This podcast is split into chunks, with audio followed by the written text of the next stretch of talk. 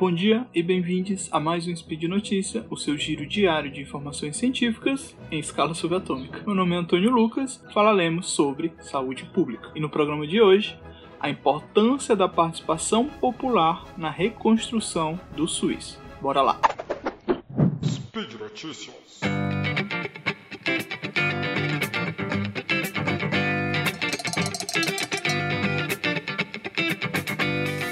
Bom, no discurso de posse do presidente Lula, ele fala algo para mim que marcou bastante. Abre aspas. O SUS é a mais democrática das instituições brasileiras. Fecha aspas. Essa frase faz eco com toda a história da nossa saúde pública, desde a luta para torná-lo um direito, o avanço em novas pautas que aparecem com o tempo e que o nosso SUS esteja vivo no Brasil independente de quem o governe. Desde sua idealização, lá em 1986, o SUS tem como pilar, pilar fundamental a participação popular, sendo essa participação tendo se consolidado como uma das diretrizes do, da Lei 8080 no artigo 198.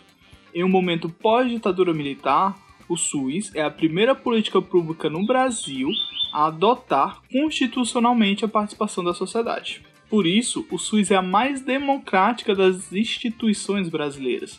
Ao adotar a participação popular, dá vozes às minorias sociais, aos movimentos identitários, traz uma pluralidade de participação. E essa pluralidade é um dos fatores que torna o SUS gigante. Tudo bem, é, talvez você que está me escutando seja uma pessoa que acompanha bem de longe a saúde pública e não esteja entendendo bem o que eu estou falando eu vou explicar como acontece a participação popular dentro do SUS.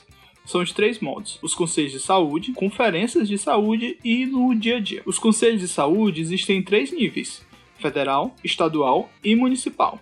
O foco de hoje, né, no programa de hoje, vai ser o municipal, pois é no município que é a ponta do SUS, onde ele atua. Os conselhos são órgãos deliberativos permanentes onde sua principal função é elaborar as estratégias para as, as políticas públicas né, de saúde, além de fiscalizar os aspectos econômicos e financeiros da saúde. Todo cidadão em território brasileiro pode ser um conselheiro em saúde, mas lembro que é um trabalho voluntário. Os conselhos municipais são essenciais dentro do SUS, pois eles conversam diretamente com a população por ter um contato mais próximo, né?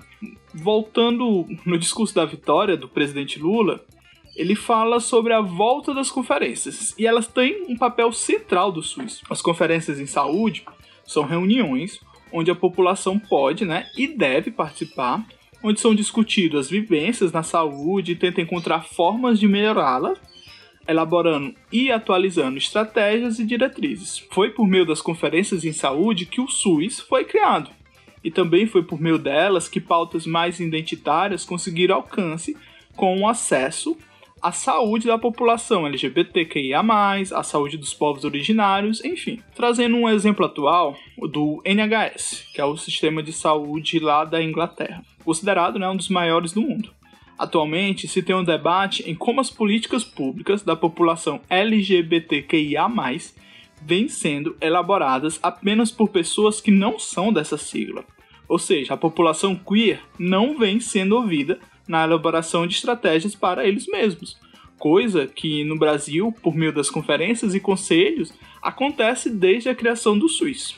Agora, nesse primeiro semestre do ano, acontecem as primeiras conferências municipais. Aconselho você, caso se interesse, tenha a oportunidade de irem na do município de vocês.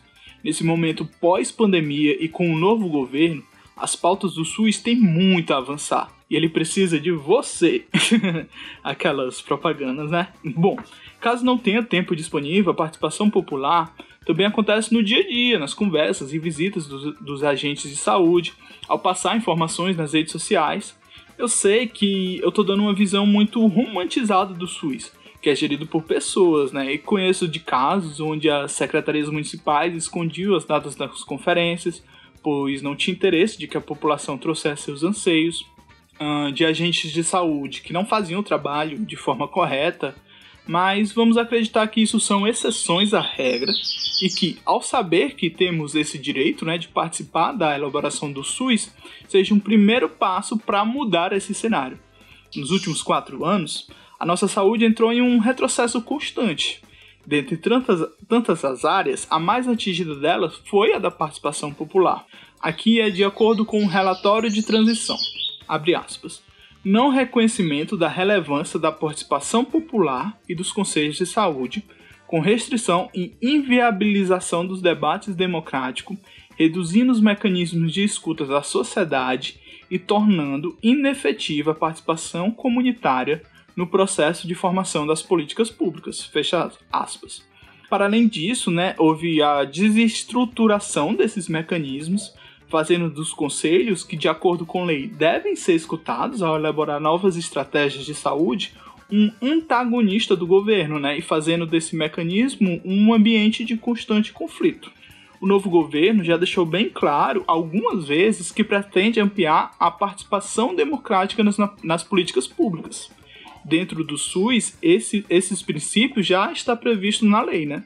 Cabendo ao Ministério potencializá-la e adequá-la às novas tecnologias. Hum, a tecnologia veio para ficar, né? Com a pandemia, reuniões virtuais se tornaram parte do dia a dia e cada vez mais as pessoas buscam informações e se comunicam por meio dela. Eu sei que pode parecer um papo batido, né? Principalmente para você que está ouvindo o podcast é, mas a incorporação de novas tecnologias dentro do SUS ainda engatinha. Uh, e tá anotado aqui para ser um spin futuramente sobre a saúde digital dentro da saúde pública, tá? Dentro do SUS. Mas o, o que eu quero destacar nesse programa é como essas tecnologias devem ser incorporadas para melhorar a participação popular. Plataformas como Participa Brasil e Dialoga Brasil já estão sendo desenvolvidas pelo governo mas como a participação popular pode ser feita de outros modos no meio digital. Por exemplo, listas de transmissão no WhatsApp, postagens nas redes sociais, podcasts, ah, um chat GPT que tira suas dúvidas sobre o SUS, organiza todas essas informações e manda para os gestores de saúde? Não sei. Enfim, estou viajando. Existe uma infinidade de probabilidades que, se feito de uma forma responsável, pode servir de exemplo positivo para a saúde pública no mundo. E por hoje é só. Lembra a todos que os links comentados estão no post. Deixe lá qualquer comentário, crítica, dúvida, sugestão elogio. Lembra ainda que esse podcast só é possível acontecer por conta do seu apoio no patronato do SciCash, no, Padrão, no Patreon, Padrim, PicPay. Um grande abraço, beba água, defenda o SUS e até amanhã.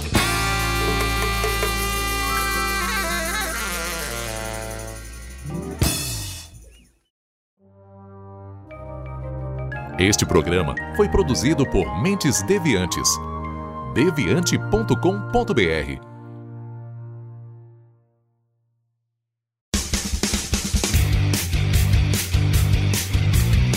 Cortes, edição de podcast.